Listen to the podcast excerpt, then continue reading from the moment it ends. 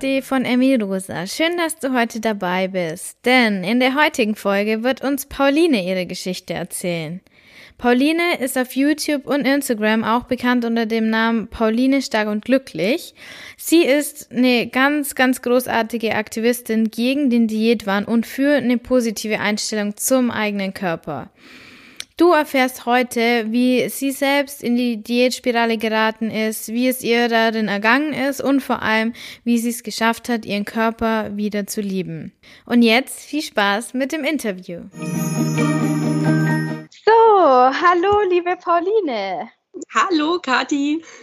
Ja, voll schön, dass es heute klappt. Ich freue mich total, dass wir es geschafft haben, heute uns zum Interview zu treffen. Ja, ich freue mich auch. Also ich hatte es schon die ganze Zeit gedacht, wir müssen mal was zusammen machen und dass es jetzt klappt, das freut mich auch total. Ja, ich bin so unendlich gespannt auf deine Geschichte, weil ähm, ich weiß nicht, ob du es weißt, aber ich kenne dich ja schon länger als du mich. Denn ich habe jetzt so, würde ich sagen, vor einem Vierteljahren oder so, habe ich angefangen, deine YouTube-Videos zu schauen ich kenne dich seit diesem äh, deinem Start vom intuitiven Essen. Ah, ungefähr. okay. Okay, genau. das ist ja interessant. Das wusste ja, ich noch nicht. Ja, äh, ich habe nämlich ähm, in der Zeit, als ich auch das ähm, Intuit-Programm gemacht habe, da habe ich viel äh, YouTube-Videos zu dem Thema auch angeschaut und da bin ich auf dich gestoßen. Ah, okay. Gut, dann bist du mir voraus. Ja. Ja, gut. Aber erstmal, ich kenne dich ja schon ein bisschen, aber vielleicht unsere Zuhörerinnen nicht. Dann äh, stell dich doch erstmal vor. Ja, also ich bin Pauline, unterwegs in den sozialen Medien als Pauline Stark und Glücklich. Und ich bin 29 Jahre alt, bin mittlerweile dabei, neben meinem Hauptjob als Schulsozialarbeiterin als ja, Coach tätig zu sein. Also ich versuche halt Frauen zu inspirieren zu mehr Selbstliebe, raus aus diesem Diätwahn und halt Tipps zu geben, damit sie halt nicht jahrelang in so Kalorienzählen gefangen sind, sondern halt einfach schauen, tut mir das überhaupt noch gut und ist das was für mich?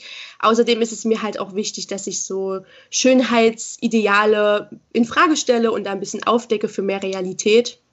Genau, das habe ich auch schon für die Schüler in meiner Schule gemacht, weil ich es halt ganz wichtig finde, da auch vor allen Dingen Kinder und Jugendliche drauf aufmerksam zu machen. Und das mache ich natürlich, weil ich halt auch wirklich selbst viele Jahre, äh, ich sage jetzt mal, im Kalorienzählen gefangen war und da auch ja, essgestörtes Verhalten schon gehabt habe. Genau, also ich habe da halt einfach meinen eigenen Weg durch und möchte halt deswegen einfach Frauen helfen, die da vielleicht noch drinne stecken, dass sie halt irgendwie es da nach und nach rausschaffen. Ja. Ja, das ist so eine tolle Arbeit und es ist so ein wichtiger Beitrag. Ich finde es wirklich so, so, so wichtig und so schön, dass du das machst. Und umso schöner finde ich es, dass wir, dass wir da so zusammen heute was starten können, weil ich finde, dass wir da noch viel mehr Frauen irgendwie äh, zusammenbringen müssen, die da zusammen einfach dagegen losgehen. Erstmal schon mal ein großes, fettes Lob von mir für das, was du alles machst. Danke. Echt richtig, richtig schön. Ähm, ja, dann erzähl uns doch mal so vom Anfang an deine Geschichte.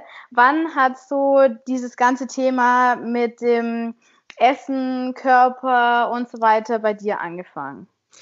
Ja, da muss ich natürlich ein bisschen weit in die Vergangenheit zurückgehen. Also es hat tatsächlich angefangen, als ich so 16, 17 war. Ich glaube, es ist auch so ein Alter von, von Mädels, wo das so beginnt, ne, wo man sich so Gedanken um seinen Körper macht. Mhm. Und damals habe ich halt gemerkt, ich nehme zu aber meine Mutter, die hat halt immer gemeint, ach, das ist doch nicht so schlimm, du wirst halt fraulich und äh, guck mal, also meine Mutter, muss ich dazu sagen, ist auch übergewichtig und sie hat halt immer gesagt, guck mal, ich bin doch auch so und du kommst doch nach mir, du hast halt schwere Knochen. Und dann habe ich halt das aber auch nicht schlimm gefunden, ne? das war dann halt okay. Und ich war damals auch... Ähm, jetzt nicht in dem Gedanken, dass ich irgendwie abnehmen müsste oder so. Das kam tatsächlich erst später. Und es ging dann halt richtig los in der ähm, Zeit, wo ich studiert habe. Da war ich halt 19, 20, wo ich dann auch alleine gewohnt habe und ich habe halt wirklich nicht gelernt, so zu kochen und mich hat das auch nie interessiert. Und es begann halt einfach damit, dass ich regelmäßig Fastfood gegessen habe und halt auch in der Mensa einfach Essen gewählt habe, was sehr ungesund war. Also wenn es jetzt da Pizza gab oder Currywurst, dann habe ich das halt gewählt, anstatt halt vielleicht ein Gericht mit mehr Gemüse oder so. Ich habe mir da aber damals keinen Kopf gemacht. Ich kannte mich mit Ernährung auch nicht wirklich aus und habe dann halt einfach so gegessen und gegessen. Und dann habe ich natürlich nach und nach gemerkt, meine Sachen passen mir nicht mehr. Ja, und dann habe ich halt am Anfang zu meinen Freundinnen auch immer gesagt, Mensch, die Modeindustrie, die macht jetzt alles viel enger, das wird ja immer schlimmer und habe das halt gar nicht irgendwie mit meinem Essverhalten assoziiert, ja, also ich habe halt gedacht, ach, die doofe Modeindustrie ist schuld. Ja, und dann war es halt so, dass ich dann meinen heutigen Mann kennengelernt habe und da ist es halt auch so gewesen, dass wir regelmäßig Kaffee getrunken haben, jeden Tag gab es Kuchen und dann wurde das halt immer mehr und immer mehr. Und dann habe ich irgendwann festgestellt, nee, es kann nicht weitergehen. Vielleicht bin ich ja doch irgendwie daran schuld, so, ja. Vielleicht ist es doch mein Essverhalten. Und dann kamen so mit 20 halt, das war halt so 2010, kamen dann so die ersten Gedanken, ich muss abnehmen. Da muss was passieren. Genau, also das war so das allererste, wo das dann halt so langsam losging und wo ich so meine ersten Diäterfahrungen gemacht habe. Also ich habe halt dann vor allen Dingen Zeitschriften geguckt, ne, aha, abends nur noch Salat essen, so das Typische. Ja, weniger Schokolade, abends nur noch Salat. So, das waren so meine Anfänge. Genau, also so hat es langsam angefangen. Damals habe ich aber noch kein Programm gemacht oder Kalorien gezählt. Das kam dann erst ein bisschen später. Ja. Okay, und aber jetzt, um nochmal zurückzugehen auf das von deiner Mutter, würdest du das jetzt in der Retrospektive als negativ betrachten, dass sie gesagt hat, ja, ist ja nicht so schlimm und ähm, dann hast du, du bist halt jetzt weiblicher. Wie siehst du das heute? Würde mich hm. interessieren. Also im Rückblick sehe ich es immer noch nicht als schlimm an. Also meine Mutter hat immer hinter mir gestanden und auch immer gesagt, du bist gut, wie du bist, und es ist okay, wie du bist, so, ja. Ähm, ich glaube, es waren eher dann auch so andere Leute aus meinem Umfeld, die dann gesagt haben, Mensch, du wirst immer dicker, willst du nicht mal was äh, dagegen tun, so, ja. Ich muss auch noch bis heute sagen, dass es ja ziemlich schwieriger Zwiespalt ist. Auf der einen Seite will man natürlich niemanden vor den Kopf stoßen, auf der anderen Seite macht man sich ja auch Sorgen um dessen Gesundheit, ja. Und ich ja. glaube, ähm, ich glaube immer noch heute, dass wenn ich damals nicht damit aufgehört hätte, wäre das auch eine gesundheitlich bedenkliche, ich denke, ja, ich denke schon, es wäre gesundheitlich bedenklich geworden. Und ähm, dass es dann in eine ganz andere Richtung ausgeschlagen ist, das war damals noch nicht zu ahnen. Das hat wahrscheinlich auch gar keiner gewollt, dass ich da irgendwie anfange, jahrelang zu diäten, ja. Aber im Nachhinein finde ich es nicht schlimm, was meine Mutter gesagt hat. Ganz im Gegenteil. Ähm, sie hat einfach gesagt, Mensch, schau nicht so auf dein Äußeres, ne? du bist gut, wie du bist und du machst gerade ganz viel, du hast gerade viel geschafft in deinem Leben. Also sie hat nie, nie irgendwie auf mich aufs Äußere reduziert und das finde ich im Nachhinein immer noch sehr gut, ja. Ja, also das, das kann, ich, kann ich absolut unterschreiben. Für mich ähm, war es eher so umgekehrt. Also bei mir war es eher so, dass ich immer das Gefühl hatte, mh, hm, ich bin nicht gut genug, was das Äußere ja. betrifft. Das war, und da sehe ich immer noch so den, den Knackpunkt, wo es bei mir dann angefangen hat, dass es in eine falsche Richtung gegangen ist und viel, viel, viel, viel früher als bei dir. Ja. Deswegen finde ich das eigentlich voll schön zu hören, dass es Mütter gibt, die dann sagen, ja, du bist doch gut, so wie du bist, auch wenn natürlich das bei dir, wenn das ein gesundheitliches Problem ist, muss man überlegen, wie man da rangeht. Mhm. Aber ich finde die Message sehr schön, wenn die Mutter sagt, du achte nicht so auf das Äußere. Und ja, ich hoffe, ja. dass ich das, dass ich das selber dann auch mal so machen kann, wenn ich Mutter bin und es in so eine Situation, ähm, ja, ja, so eine Situation aufkommt, dass ich dann so versuchen kann, das Positive und das Wertschätzende dann so hervorzuheben irgendwie.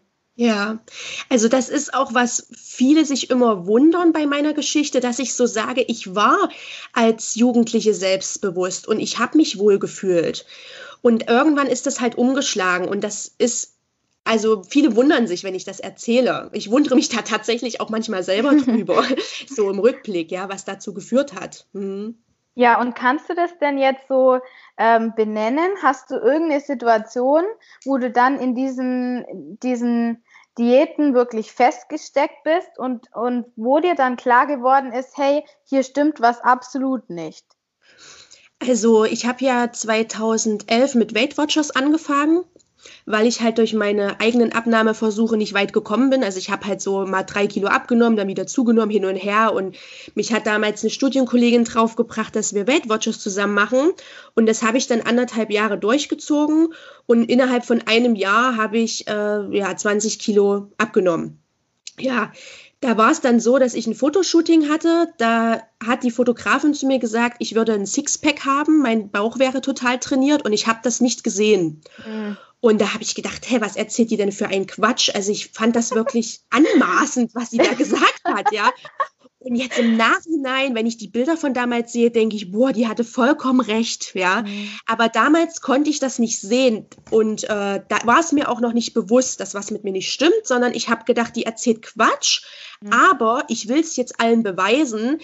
Ich hatte dann irgendwie ich weiß, kann es bis heute nicht sagen, warum, aber ich hatte das Ziel, dass ich mit Weight Watchers es unbedingt schaffen will, ein Sixpack zu haben. Und das war dann so äh, mein erster und auch letzter Blog-Eintrag auf der damaligen Weight Watchers äh, Blogseite. Die gibt es mittlerweile ja schon jahrelang nicht mehr. Und da habe ich geschrieben, ich werde das schaffen, ich werde mit Weight Watchers ein Sixpack schaffen. Und dann hatte ich mir das so in den Kopf gesetzt, weil ja, ich habe halt schon auch in Zeitschriften und damals war ich noch nicht bei Instagram, aber halt bei anderen Seiten so gesehen, oh, Frauen mit Sixpack, ja, und das fand ich so toll und alle wurden immer bewundert und das wollte ich dann irgendwie auch, ja, ich wollte so bis ans letzte Level es eben schaffen, diesen Körper zu optimieren, ja, und da, damit fing es eigentlich an. Mhm. Richtig gemerkt, dass es in eine falsche Richtung lief, ist es tatsächlich auch erst so zwei Jahre später, also 2013 rum war das, 2014, ich bin mir jetzt gar nicht mehr so sicher, ist schon so viel Zeit vergangen. Da habe ich abends mal wieder geguckt, was kann ich noch essen. Da habe ich dann mittlerweile auch Kalorien gezählt und habe mitbekommen, dass meine Paprika, meine rote Paprika, so und so viel Kalorien hat und das würde dann gar nicht mehr in meinen Plan passen. Und da habe ich. Kennen wir alle. Also ich ja. kenne es auf jeden Fall. Ja. Und dann habe ich gedacht, Pauline, was machst du jetzt hier? Du kannst doch jetzt nicht sagen, du kannst keine Paprika essen. Und da war das allererste Mal, dass ich mich hinterfragt habe und gedacht habe, hä, ist das jetzt richtig? Und dann habe ich gedacht, okay, die Paprika ist nicht schlimm, du isst die trotzdem, aber das hat jetzt nicht dazu geführt, dass ich mein Verhalten grundsätzlich geändert habe. Ganz im Gegenteil, es ging noch jahrelang so weiter, aber dann kamen schon die ersten Situationen, wo ich gemerkt habe, vielleicht könnte es in eine falsche Richtung laufen, aber verändert habe ich dann tatsächlich noch nichts. Es wurde eher noch schlimmer, leider, ja. Erzähl mal, wie ging das dann weiter? Also ich hatte mir für 2015 ein Fotoshooting geplant, wo ich halt ein richtiges Fitness-Fotoshooting machen wollte. Und da war es halt so, dass ich die Monate davor wirklich geguckt habe, wie kann ich eine Aufbaudiät starten, damit ich halt Muskeln aufbaue und danach in die Definition gehe. Also ich habe wirklich in Bodybuilding-Foren mich informiert, wie kann ich das regeln. Ich habe wirklich genau getrackt, welche Makronährstoffe ähm, zu, nehme ich zu mir, ja, wie viel Eiweiß, Kohlenhydrate und das, das war schon jetzt, wie gesagt, im Rückblick einfach total krass. Und ich habe halt meinen Tagesablauf komplett danach strukturiert. Mein äh, Alltag fing halt wirklich damit an. Ich bin fünfmal die Woche ins Fitnessstudio gegangen. Ich bin morgens eine Stunde eher aufgestanden, damit ich halt gleich die erste im Fitnessstudio bin. Ich habe damals noch um zehn angefangen mit Arbeiten. Das heißt, ich konnte jeden Morgen vor der Arbeit ins Fitti. Und dann hatte ich mir halt so ein Ziel gesetzt, dass ich mindestens 600 Kalorien beim Sport verbrenne. Vorher habe ich nicht aufgehört. Ja, und da war ich damals auch im Dreier- oder Vierer-Split-Training. Das heißt, ich habe meine Muskeln Boah. beim Training halt wirklich in Dreier-, Vierer Körperteile eingeteilt. Ja, ich weiß nicht, ähm, ob dir das bekannt ist, ja. diese Trainingsart. Ja. Genau, also ich habe da wirklich Trainingstagebuch geführt, ganz genau und eben genau analysiert, was machst du wann und wie. Und ich habe mich jeden Tag fotografiert, ich habe jeden Tag mehrmals meinen Bauch kontrolliert. Und es ging dann so weit, dass ich halt auf der Arbeit, wenn ich auf Toilette war, ähm, in der Toilette waren auch Duschen habe ich mich halt in die Dusche auf den Absatz gestellt, weil sonst wäre ich mit meinem Bauch nicht an den Spiegel gereicht und habe halt mein T-Shirt hochgezogen und geguckt, wie sieht heute mein Bauch aus, passt das heute, muss ich heute was an meinem Plan ändern, ja. Und es ging dann so weit, ich war damals in einem Jugendclub, habe im Jugendclub gearbeitet, dass ich, während die Jugendlichen draußen war, ich in dem Spiegel in der Umkleide nochmal geguckt habe. So auch wirklich so ganz schnell nochmal geguckt, ah, passt das heute? Und obwohl die Jugendlichen draußen Tischtennis gespielt haben, ein, ein, eine Mauer weiter so, ne? Also das war wirklich, so weit ging es dann und während ich dann Tag für Tag immer mehr meinen Bauch kontrolliert habe, habe ich halt gemerkt, okay, das mit dem Fotoshooting wird eng, das mit dem Sixpack wird nicht klappen. Und dann habe ich halt wirklich Kalorien noch mehr reduziert und habe mich dann auch mit Entwässerung beschäftigt, habe dann die ersten Tage sieben, acht Liter Wasser getrunken, um dann halt wirklich die Entwässerung hinzubekommen, habe dann da irgendwie irgendwelche Tabletten, ich weiß gar nicht mehr, was das damals war. Also richtig krass. Ja, und an dem Fotoshooting-Tag äh, war es natürlich so, dass ich nicht zufrieden war, logischerweise. Damals aus der Sicht hab, war ich nie zufrieden. Wenn ich mir heute die Fotos ansehe, einfach ein top trainierter Körper, aber damals konnte ich das einfach nicht sehen, ja. Und äh, ja, danach war es auch noch nicht beendet. Also ich habe wirklich bis 2017 gebraucht, bis ich dann von dem Kalorienzählen nach und nach weggekommen bin und das dann tatsächlich erst durch so gesundheitliche Rückschläge, die ich hatte, wo ich dann einfach gemerkt habe, Mensch, das ist alles gar nicht so wichtig, was du hier machst. Ja, dein Körper ist vom Äußeren her nicht so wichtig wie viele, viele andere Dinge oder wie die Gesundheit eben, ja. Hatten die gesundheitlichen Probleme irgendwas mit dem Verhalten der Jahre davor zu tun oder war das was ganz anderes? Also es begann mit dem pfeiferschen Drüsenfieber, was mhm. ich bekommen habe. Und der Arzt hat damals schon gesagt, das haben ja vor allen Dingen Sportler und eigentlich auch mehr Männer. Also es ist eine bekannte Krankheit bei Fußballern zum Beispiel. Und ähm, ja, er meinte halt, dass es kann schon sein, dass das halt mein Immunsystem halt so sehr geschwächt hat. Ne? An sich ist es ja eine Krankheit, die über Viren übertragen wird. Also wahrscheinlich habe ich mich bei irgendeinem Kind oder so auf der Arbeit angesteckt. So könnte ich es mir einfach vorstellen.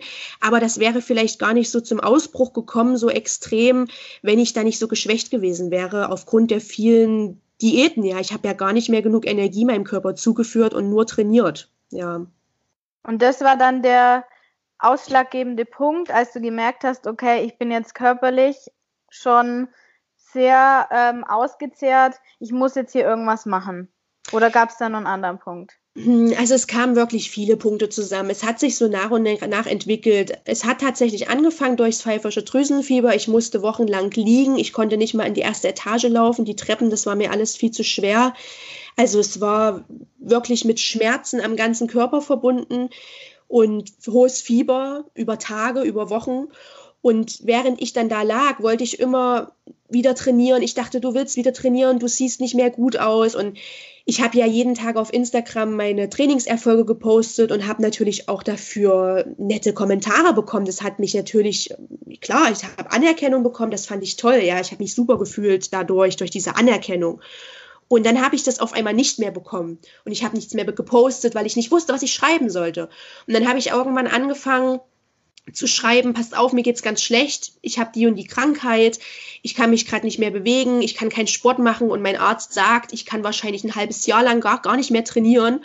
Und dann haben die Leute geschrieben, Mensch, das ist doch auch gar nicht so wichtig. Wichtig ist, dass, dass du gesund wirst. Und dann habe ich gedacht, wow, es kommt auch gut an, wenn man mal realistisch ist, wenn man mal sagt, dass es einem auch mal nicht gut geht. Also das hatte ich bis dahin noch nicht in Erwägung gezogen, mal zu sagen, dass das schief läuft, so, ne? Ja, und dann war es halt so, dass ich tatsächlich gemerkt habe, Mensch, das Leben hat so viel mehr bereitzuhalten, als immer nur perfekt auszusehen, als nur zu trainieren. Das ist nicht der Sinn des Lebens. Und ich habe dann halt gemerkt, dass auch viel, weil ich dann natürlich viel am Handy gehangen habe in der Zeit, wo ich da auf dem Sofa lag, dann habe ich gesehen, Mensch, ist das überhaupt alles die Wahrheit, was die Frauen da zeigen? Sind die wirklich glücklich? Sind die vielleicht auch wie ich, dass die sich quälen, um so auszusehen? Und dann habe ich alles immer mehr hinterfragt. Und dann kam es halt, wie gesagt, es hat dann noch ein anderthalb Jahre gedauert, dazu, dass ich gedacht habe, Mensch, musst du überhaupt noch Kalorien zählen? Dann habe ich es mal versucht aufzuhören ein paar Wochen, dann habe ich aber wieder angefangen, weil ich die Kontrolle wieder brauchte. Und dann hat sich das so nach und nach entwickelt. Und der hauptausschlaggebende Punkt war dann aber tatsächlich Anfang 2017, dass meine Hochzeit bevorstand. Und da hatte ich mir dann auch wieder einen ganz strikten Plan gemacht und was ich, wie viel ich abnehmen will, bis zum Kleid anprobe. Und dann habe ich dann irgendwann gemerkt, hey, es ist total egal, ob ich fünf Kilo mehr oder weniger wiege. Mein, mein Mann wird mich trotzdem heiraten und der liebt mich trotzdem, wie ich bin, so, ja. Und Gott sei ich, Dank ist ja. diese Welt nicht so, genau. Ja, und dann habe ich gedacht, Mensch, du machst dich hier schon wieder total verrückt und das ist total sinnlos und du gerätst hier immer mehr in was rein. Und da hatte ich dann auch schon wieder so 800 Kalorientage gemacht und so ein Blödsinn. Ne? Da war das immer, dass ich so phasenweise mal wieder sowas gestartet habe. Und dann habe ich gedacht, nee, du willst das eigentlich alles gar nicht mehr. Und dann habe ich gesagt, jetzt ist Schluss, jetzt fängst du mit dem intuitiven Essen an. Und das war ja so März 2017 oder so, genau. Da hat das dann wirklich Klick gemacht und seitdem habe ich auch nie wieder Kalorien gezählt. Aber konntest du das dann gleich so, mh, hm, klar, du hast gesagt, es gab immer wieder so kleine Rückfälle in Anführungszeichen, aber konntest du das dann wirklich so loslassen, dieses äh, Diätverhalten, diese Diätgedanken, diese Kaloriengedanken? Also es hat natürlich lange gedauert, ja. Also es ist auch heute noch manchmal so, dass ich so denke, Mensch, muss das jetzt sein? Das hat wieder so viele Kalorien oder du isst jetzt im dritten Tag in Folge Fast Food. Ja, das, das ist bis heute noch so. Das, da will ich auch ganz ehrlich sein. Und ich glaube, das ist auch normal. Also die ersten Wochen damals vor der Hochzeit, das war schon ich, ja, auch mit Disziplin verbunden dass ich zum Beispiel meine Kalorien-App auch lösche. Ja, ich hatte sie mhm. anfangs noch drauf, dann habe ich immer mal wieder reingeguckt, dann habe ich gedacht, nein, hör auf damit. Also ich musste mich auch selber ermahnen und natürlich habe ich auch an meinen Glaubenssätzen gearbeitet ne, und habe dann halt versucht, mir klarzumachen, das ist nicht mehr wichtig, was da für Zahlen stehen. Es ist, jeden Tag bewegst du dich anders, du brauchst jeden Tag auch andere Energiezufuhr. Also ich habe das auch versucht, mir einfach sachlich, fachlich zu erklären. Ich habe ja auch ähm, davor eine Ausbildung als Ernährungsberaterin gemacht und habe dann auch gewusst, dass vieles auch Quatsch ist, was sie einem erzählen, dass Kohlenhydrate nicht schlecht sind und so und dass man abends spät auch 22 Uhr noch essen kann, was man will und dass es nicht darauf ankommt, wann man was isst und so. Das habe ich mir dann immer wieder bewusst gemacht und dann wurde es auch besser, aber es war natürlich am Anfang auch schwer. Und natürlich kamen immer wieder diese Gedanken, darfst du das jetzt, du solltest lieber nicht. Und dann natürlich auch die Sorge, gerade in der Situation damals, passe ich überhaupt in mein Kleid? Oh Gott, was ist, wenn ich in mein Kleid nicht mehr reinpasse? Also ich wusste damals war, dass bei der, An bei der ersten Anprobe beim Kauf hat es gut gepasst, aber man hat sich natürlich Sorgen gemacht, ganz klar, ja. Die Sorgen waren unbegründet, aber damals waren das natürlich Bedenken, klar. Also definitiv hatte ich und habe auch heute noch selten, viel, viel seltener Diätgedanken. Aber ich glaube, das ist einfach ganz normal. Also wenn man jetzt zurückblickt, wie viele Jahre da ich das gemacht habe, dann glaube ich, es ist einfach total normal, dass es nach anderthalb, zwei Jahren immer noch solche Gedanken manchmal aufkommen. Weil man ja auch, und das ist halt auch problematisch, immer wieder damit konfrontiert wird, auch in den Medien, ja. Ja, ja.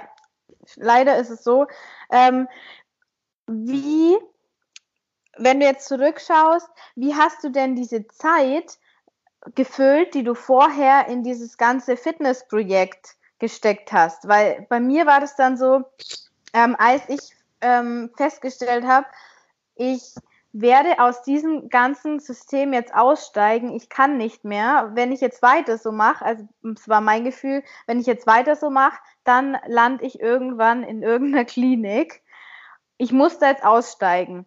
Mhm. Ich habe aber keinen Alternativplan gehabt, sondern ich bin dann so wie in so ein Loch gefallen, weil mein, das war ja mein Lebensinhalt. Das ja. war mein Lebensinhalt, das war mein Lebensziel. So, natürlich hatte ich auch andere Lebensziele, aber das war schon das Hauptlebensziel, einen mhm. perfekten mhm. Körper zu haben, ja, der ja. natürlich nicht erreicht werden konnte, äh, weil es den einfach nicht gibt. Ja. Aber wie hast du diese Zeit dann so gefüllt mit was hm. Neuem? So? Also vor der Hochzeit war es natürlich die Hochzeitsplanung. Ja, also ich habe halt auch einfach gemerkt, ich habe gar keine Zeit, jede, alle zwei Tage Sport zu machen. Das hat gar nicht mehr zeitlich gepasst so. Und dann habe ich aber tatsächlich gesagt, weil ich ja damals auch schon sehr aktiv auf Instagram war und auch auf YouTube damals, ja, dass ich gesagt habe, okay, ich will jetzt meine Geschichte teilen. Und dann habe ich gesagt, okay, ich zeige jetzt einfach mal, wie sieht es wirklich aus, ne? so auch dieses Instagram Reality. Damals habe ich damit angefangen, da ja, ich glaube, mir einzubilden, ich war auch einer der ersten mit in Deutschland, die damit mit solchen Bildern angefangen haben. Und das erste Bild, was ich damals gepostet habe, das ist durch die Decke gegangen. Also das war Wahnsinn. Und dann hatte ich halt auch so Bilder gezeigt, im Garten, wie ich halt so, naja, wie man halt so meinen Bauch sieht, ohne dass er irgendwie gestreckt oder so ist. Und dann haben mir ganz viele geschrieben, sie finden das so toll mit den mehr Realität aufzeigen. Und dann war, habe ich einfach darin dann meine Aufgabe gesehen. Und dann habe ich gedacht, ja, du willst jetzt den Leuten zeigen, wie es wirklich um dich ist, ne, wie es wirklich bei dir im Hintergrund aussieht, was passiert ist. Und dann habe ich halt begonnen, darüber zu schreiben. Und damals kamen natürlich auch schon die ersten Fragen, wie hast du das geschafft? Und da hatte ich dann so eine kostenlose PDF, PDF-Datei geschrieben mit zwölf Seiten, wo ich halt drei Tipps gegeben habe für mehr Selbstliebe und habe da auch schon so ein paar intime Geschichten reingeschrieben. Ja, also das war dann so das, wo, wo ich dann damit meine Zeit verbracht habe. Also an sich schon immer noch in die Richtung, also wie vorher auch viel Zeit in den sozialen Medien verbracht, aber halt einfach meine Inhalte komplett verändert. Ja, Sport habe ich trotzdem weiterhin gemacht, aber halt einfach nicht mehr so exzessiv, dann halt auch ohne Fitness-Tracker, einfach so wie ich Spaß und Lust dran hatte. Und tatsächlich, ich habe mich auch wieder mehr mit äh, Familie und Freunden getroffen, wieder mehr an auch Treffen teilgenommen, wo es auch was zu essen gab. Ja, also ich habe nicht mehr so oft abgelehnt, sondern habe mich auch wieder mehr mit sowas halt beschäftigt, ja. Aber super schön und das ist eine ganz, ganz tolle Botschaft, mm, weil ich glaube, dass das mit einer der entscheidenden Punkte ist, um in positives Verhalten zu kommen. Ähm, weil wenn man diese Zeit, die man vorher hatte, nicht füllt mit irgendwas Positivem, was einem Spaß macht, wo man den Sinn drin sieht, dann ist die Gefahr meiner Meinung nach extrem groß, wieder mhm. zurückzufallen. Ja, ja, ja, das stimmt. Mhm. Wirklich. Ja. ja? Ähm, ich habe halt auch früher, bevor das alles anfing, sehr viel fotografiert. Also ich bin wirklich raus in die Natur und habe Fotos gemacht und das war zum Beispiel auch was, was ich dann gar nicht mehr gemacht habe, was ich dann aber auch immer mal wieder. Also es ist jetzt nicht so, dass ich so häufig mache wie damals, aber ja, man hat halt einfach geguckt, ne, was hat mir früher Spaß bereitet, was könnte ich jetzt mal wieder ausprobieren oder mal wieder machen, ja. Schön. Ja, tolle Geschichte. Ähm, wenn wir jetzt einen Schritt weitergehen, wir waren schon bei den Tipps.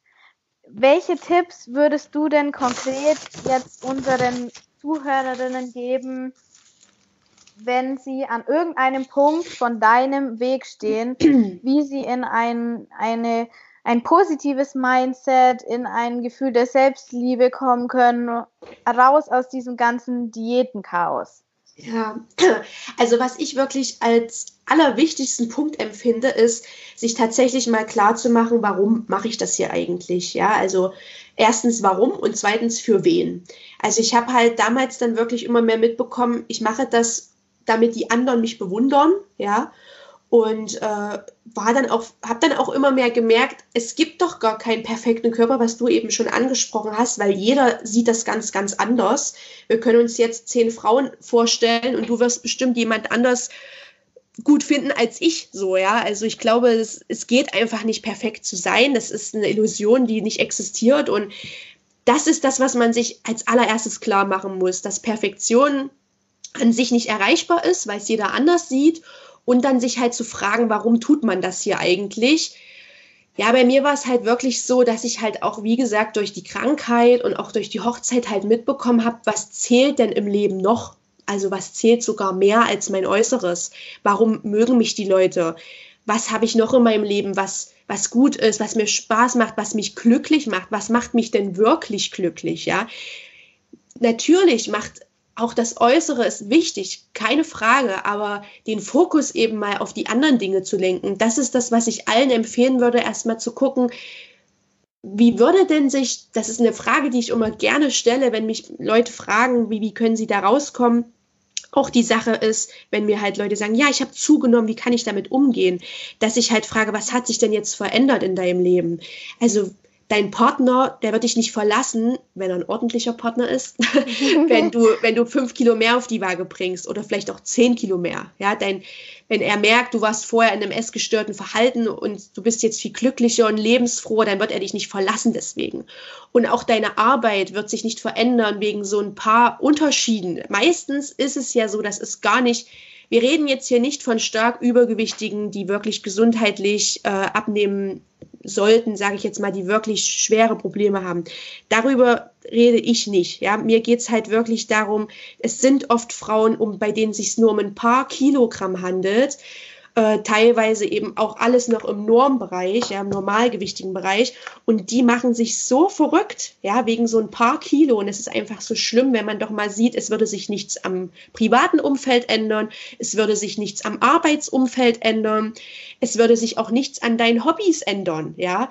Du würdest nichts groß in deinem Leben an sich drumherum verlieren, wenn du an deinem Essverhalten etwas änderst. Ganz im Gegenteil, man würde eben viel dazu gewinnen.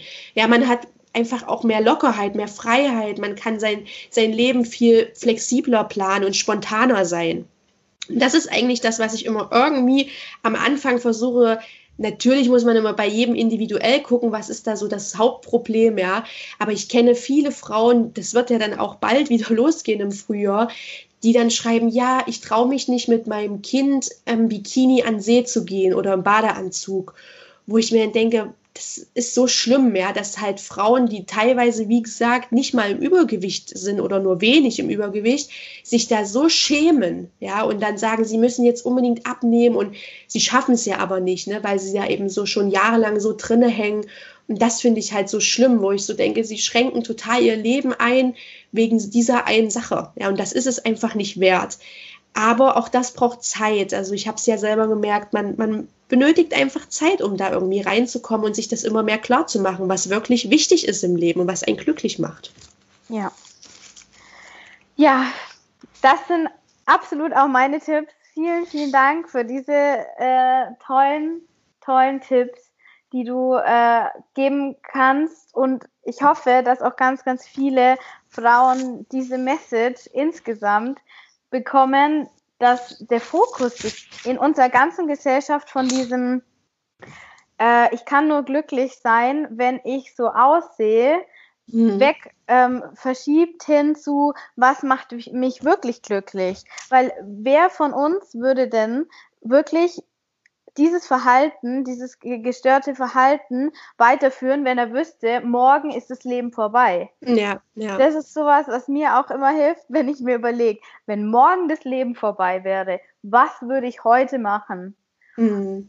Weil es kann ja passieren. Ja, ja, definitiv.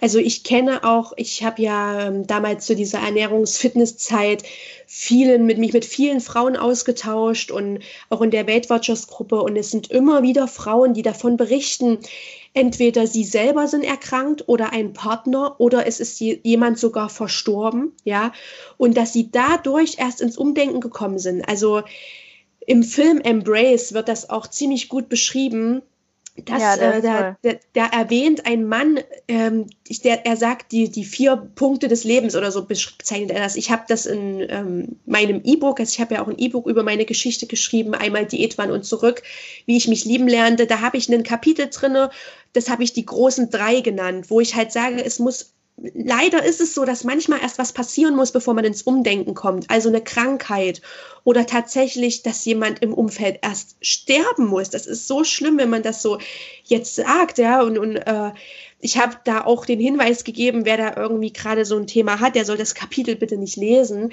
Aber es ist leider so, dass man manchmal erst durch solche Ereignisse zum Umdenken kommt. Oder was ich auch schon bei vielen Frauen erlebt habe, um mal ein positives Ereignis zu nennen, ist die Geburt des eigenen Kindes. Dass man da dann merkt, Mensch, äh, wie würde ich meinem Kind gegenübertreten? Was würde mein Kind von mir denken, wenn es jetzt mitbekommen würde, dass ich nur Diäten mache, dann will ja mein Kind vielleicht auch nur Diäten machen, weil mein Kind dann denkt, es ist auch nur gut, wenn es schlank ist. Ne? Also das sind so die Sachen, wo ich denke, Krankheit, ein Verlust äh, vielleicht auch ein Verlust vom Job oder so, eine, eine große Wende im Leben oder halt die Geburt eines Kindes, vielleicht auch die Hochzeit wie bei mir. Das sind so Punkte, die einen dann erst zum Umdenken anregen. Es ist, finde ich, schade, dass es manchmal erst so weit kommen muss, ja, dass man dann erst daran denkt, sich anders zu verhalten. Ja, aber ich denke, das liegt daran, dass es uns in unserer Gesellschaft uns halt jeden Tag überall gezeigt wird, ähm, das ist der Weg. Ja, also ja. fälschlicherweise, das ist der Weg zum Glück. Und das ist der Punkt, finde ich, wo das, der, der, Ursprung des Endes, wenn man das glaubt. Mhm. Weil ähm, überall in jeder Unterhaltung, in jeder, mh, mm, in jeder Situation, wo es irgendwo Essen und Körper gibt, ist gleich wieder so, oh, ich muss jetzt aufpassen, mhm. ähm, dass ich, wie, wie sehe ich aus, was esse ich und so. Und da ist der Punkt, wo wir ansetzen und das ist ja auch warum wir das Ganze machen, glaube mhm. ich. Ja, Weil auf alle Fälle. sagen, das ist, kann nicht sein und das muss sich ändern. Sonst haben wir früher oder später echt, oder das haben wir schon, in unserer Gesellschaft echt ein richtiges Problem. Ja, definitiv. Ich, mir ist da auch immer wichtig zu betonen, dass es nicht, dass es nichts dagegen spricht, etwas für seinen Körper zu tun und abzunehmen. Ja, ja. also ich habe auch oft Kommentare äh, ja, gerade gestern wieder unter einem Post von mir, wo dann geschrieben wurde, ja, aber man darf Body Positivity nicht damit verwechseln, sich alles zu gönnen. Das ist kein Freifahrtschein, wo ich dann sage, nein, ist es ja auch nicht, ja. Es geht einfach darum zu akzeptieren, wie andere leben und das wirklich was du auch gerade angesprochen hast, die Medien viel vielfältiger werden, ja es wäre so wichtig, dass auch in den öffentlichen Medien alle Körpertypen vorhanden sind und nicht immer nur ne, die, das Schönheitsideal gezeigt wird, so diese ja. schlanke Frau, dass da ja. eben mehr auch gezeigt wird. Und das finde ich einfach extrem wichtig und es spricht überhaupt nichts dagegen, etwas für seinen Körper zu tun. Ganz im Gegenteil, die Frage ist halt, warum willst du es tun, ja? ja? Aus welchen Gründen? Das ist halt das und das sollte sich einfach jeder für sich klar machen. Auf jeden Fall. Ich bin auch der Meinung, auch wenn ich äh, ein bisschen Angst habe, das jetzt laut zu sagen, aber ja. ich glaube, dass unsere Frauenwelt insgesamt deutlich schlanker wäre, würde es diesen Diätwahn und dieses Gesellschaftsbild nicht geben. Mhm. Weil durch mhm. das, dass wir uns so von uns selber entfernen, durch dieses ganze, ich muss mich verändern, können wir nicht mehr hören, wann haben wir Hunger, wann sind wir satt, was wollen wir wirklich essen, weil wir uns so in unserem Kopf befinden. Mhm. Würde es das Ganze nicht geben, dann glaube ich, dass wir viel näher bei uns wären und mehr auf uns hören würden und dadurch uns auch nicht überessen würden, durch das, dass wir ähm, vorher so Diätphasen hatten. Ja, das ist ein interessanter Gedanke, tatsächlich. Sehr interessant. Ich finde halt, oft werde ich auch gefragt, ja, du, du propagierst intuitives Essen, du hast doch aber jetzt selber zugenommen. So, ne? Und äh, viele sagen halt, viele denken immer noch intuitiv abnehmen. Ich will intuitiv abnehmen, aber da ist der Fokus schon wieder ganz ja. falsch, ja. Also ich bin mittlerweile an einem Punkt, wo ich mein Gewicht halte und das ist für mich ein Riesenerfolg. Also ich bin da richtig stolz auf mich selber und jeder, der das schafft, von diesem Kalorienzählen wegzukommen und, und auf sich besser zu hören, der kann ganz, ganz doll stolz sein. Das ist ein riesengroßer Schritt, ja.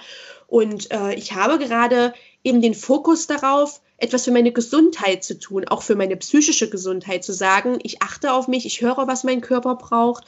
Und wenn es dann dazu kommt, dass ich dann dadurch abnehme, dann ist das natürlich nicht schlecht, ja, dann ist das so. Aber das ist nicht mein Fokus. Und ich glaube, das ist auch was, was in, ja, auch in den Medien, ne, es wird halt noch dieses Schönheitsideal natürlich propagiert und dieses, ne, nur glücklich sein, wenn du so und so aussiehst und eben trotzdem immer wieder dieser Abnehmgedanke dazu, intuitiv abnehmen. Ja, aber ja, ähm, ja das ist halt eigentlich wieder, wieder der falsche Fokus. Ganz genau. Das finde ich das, was man am, am allerersten oder als allererstes falsch machen kann, wenn man anfängt, intuitiv zu essen. Zu denken, ich esse jetzt intuitiv und damit werde ich abnehmen. Ja, ja. Weil dann also hat man es nicht verstanden meiner ja. Meinung nach. Das war halt auch damals mein Fehler. Also ich habe ja das Intuit-Programm zwischendurch äh, testen dürfen, war da ja Kooperationspartner und natürlich war es ein Druck, weil ich wollte natürlich gerne meinen Followern zeigen, dass ich mit dem Programm abnehme. Ja, weil es hieß, du erreichst dein Wohlfühlgewicht und viele äh, wollen ja auch damit abnehmen. Und ich habe das nicht in dem Umfang geschafft, in dem ich es mir erhofft hätte. Und das hat mich sehr unter Druck gesetzt. Und deswegen äh, habe ich dann auch das beendet damals und habe gesagt, ich möchte das einfach für mich machen und nicht, um es wieder jemandem zu zeigen, was ich da für Erfolge habe. Ja, also mein äh, mein Fazit war, dass ich zwei Kilo auf der Waage weniger hatte an dem Tag. Das kann eine ganz natürliche Schwankung gewesen sein, ja. Aber es ist natürlich auch was gewesen, wo ich so dachte, ja, das ist ja trotzdem mit Abnehmen irgendwie ein Ziel. Und ich wollte den Leuten was zeigen. Das hat mich auch wieder unter Druck gesetzt und das war nicht gut. Also ich finde, von dem Abnehmen-Gedanken sollte man sich wirklich lösen und wirklich mehr hin zu, ich tue mir was Gutes, ich tue meiner Gesundheit was Gutes, ich will wieder auf mich hören. Und für mich auch immer wichtig, ich habe immer gesagt, ich möchte mit meinem Körper Frieden schließen. Ja, also möchte mit meinem Körper zusammenarbeiten. Ja. Sehr schön. Ich stimme dir, ich stimme dir absolut zu. Ähm, und das ist auch ähm, für mich dann so gewesen, also du, ich habe ja, das weißt du, das Intuit-Programm auch gemacht. Und das ist auch das, ich finde die Inhalte super, das habe ich auch schon in einer anderen Podcast-Folge gesagt. Ich finde die Inhalte wirklich gut, die sie macht. Und ich finde auch die grundsätzlich ähm, bin ich eine absolute Verfechterin des intuitive Essen, des intuitiven ja. Essens. Das ist meiner Meinung nach das einzige Essverhalten, das uns für uns natürlich ist und auch der einzige Weg, wenn du aus einem gestörten Essverhalten raus möchtest. Ja, ähm, definitiv. Und aber sobald du anfängst, dir wieder zu denken, ja, äh, ich werde damit mein Wohlfühlgewicht erreichen, da steht dann ähm, einfach auf der ganzen Sache dann drauf Diät, intuitives Essen. Mhm, weil ja. du wieder in dasselbe Muster gerätst. Du versuchst irgendein Ziel zu erreichen, in einer gewissen Zeit im besten Fall. Und wenn du das dann nicht schaffst, dann denkst du, zweifelst du an der Methode und dann verlierst du wieder den Kontakt zu dir und dann funktioniert die ganze Sache wieder nicht. Das ja. ist meine Erfahrung. Habe ich auch durchgemacht, musste ich auch lernen deswegen ist der Ansatz, glaube ich, wirklich am besten, wenn, wie du schon sagst, sagen, ich ähm, mein Fokus geht jetzt komplett von dieser ganzen Abnehmgeschichte weg. Ich bin gut so wie ich bin. Ich stärke mein Selbstbild, meinen Selbstwert. Schau, was habe ich alles anderes. Verschiebe meinen Fokus und habe dadurch dann irgendwo mh, hm, jeden Tag eine Verbesserung in meinem Leben. Ja, definitiv. Und wie gesagt, also es dauert seine Zeit und das ist auch, glaube ich, das, was, was man transparent machen muss, was ich auch immer wieder anspreche und wo ich auch ganz viel Wert drauf lege zu sagen, habt Geduld mit eurem Körper, mhm. es dauert und es wird sich aber lohnen. So, ja, also das, das geht nun mal nicht innerhalb von ein paar Wochen, dass man ein jahrelanges essgestörtes Verhalten irgendwie, ja, reparieren kann. So, ne? das, so schnell geht es nicht. Ja? Es sind Gewohnheiten, die müssen sich wieder einschleifen so im, im Kopf und äh, ja, das dauert einfach seine Zeit. Da muss man ja leider ein bisschen Geduld haben, aber ich finde, es lohnt sich. Und wenn man halt wirklich jeden Tag schaut, was hatte ich heute für einen kleinen Erfolg und das dann auch wertschätzt, dass man sich auch selber mal lobt und sagt, das habe ich heute super gemacht und das muss man ja auch gar nicht laut aussprechen. Das reicht ja, wenn man sich das innerlich mal sagt, am Abend vielleicht nochmal Revue passieren lässt. Heute habe ich vielleicht einmal es wirklich geschafft, geschafft, aus Hunger zu essen. Das ist doch schon ein toller Erfolg, ja. Ja. ja. Schritt für Schritt und nicht ähm, perfekt machen. Ja, auf alle Fälle. ja. Ja, total schön. Und ich hoffe, dass wir mit dem, was wir machen, ganz, ganz, ganz, ganz viele Frauen da erreichen können. Und vielen Dank nochmal an äh, für deine Arbeit, die du da machst. Das ist wirklich wirklich toll und ich glaube, man merkt es auch, das ist auch so dein Herzensprojekt, die ganze Sache. Ja, auf alle Fälle. das ist das, wofür du brennst. Das merkt man in deinen Videos und in deinen Posts und ja, ich hoffe, dass ganz viele Frauen auch durch den Podcast jetzt äh, zu dir kommen äh, und sich ja deine Sachen anschauen, die du so machst. Danke, das ist liebe. Also ich finde es auch ganz wichtig, dass es halt so sowas auch gibt, wie du machst, ne, Podcast und was man auch hören kann nebenbei. Ich finde wichtig, dass ganz viele Frauen, wie auch du, wie ich, ne, die selber Erfahrungen gemacht haben in dem Bereich, das auch wirklich nach außen tragen und teilen, dass man eben auch sieht, es geht ganz vielen so. Also ich glaube, das ist einfach ganz wichtig, dass da die Medienwelt auch immer mehr an solchen Frauen gewinnt, die halt wirklich darauf aufmerksam machen. Ja, jede, die sich jetzt angesprochen fühlt von den Hörerinnen, die Bock hat, sich äh, dafür aufzumachen, die will, dass sich da was ändert, die kann sich gerne bei mir melden. Ich sage jetzt auch mal bei dir. Und dann werden wir die irgendwie integrieren, ja. weil wir müssen da alle zusammenhalten. Wir müssen da an einem Strang ziehen, um etwas zu verändern. Definitiv. Ja, das schafft man nicht alleine. Also da muss man wirklich sagen, wir halten zusammen und ja, supporten gegenseitig. Ja, so machen wir das. ja, Pauline, dann vielen, vielen Dank für deine Zeit und für den tollen Input. Ja, vielen Dank, dass ich dabei sein durfte. Ja, voll schön. Dann äh, wünsche ich dir noch einen schönen Tag und wir sehen uns auf jeden Fall. Alles klar, mach's gut. Das war die Pauline. Wenn du mehr von Pauline sehen und erfahren möchtest, dann geh am besten auf die Links in den Show Notes. Ich habe dir einen YouTube-Kanal, den Link zu ihrem E-Book und den Instagram-Account da reingepackt. Und wenn dir die Folge gefallen hat, dann freue ich mich sehr, wenn du meinen Podcast bei iTunes bewertest. So können noch andere Frauen ihn finden und für sich vielleicht aus den Geschichten etwas mitnehmen. Und wenn du nicht bis nächsten Freitag warten willst, bis die nächste Folge kommt, dann schau auf Instagram bei mir vorbei. Dann nehme ich dich mit durch meinen Alltag, gebe dir Tipps zu allen Themen, über die ich auch hier im Podcast spreche. Den Link findest du auch in den Show Notes. So. Und jetzt genieß jeden kleinen Moment in deinem Leben. Geh raus in die Sonne und ja, sei einfach glücklich, denn jeder Moment ist kostbar. Bis zur nächsten Folge. Deine Kathi von Emi Rosa.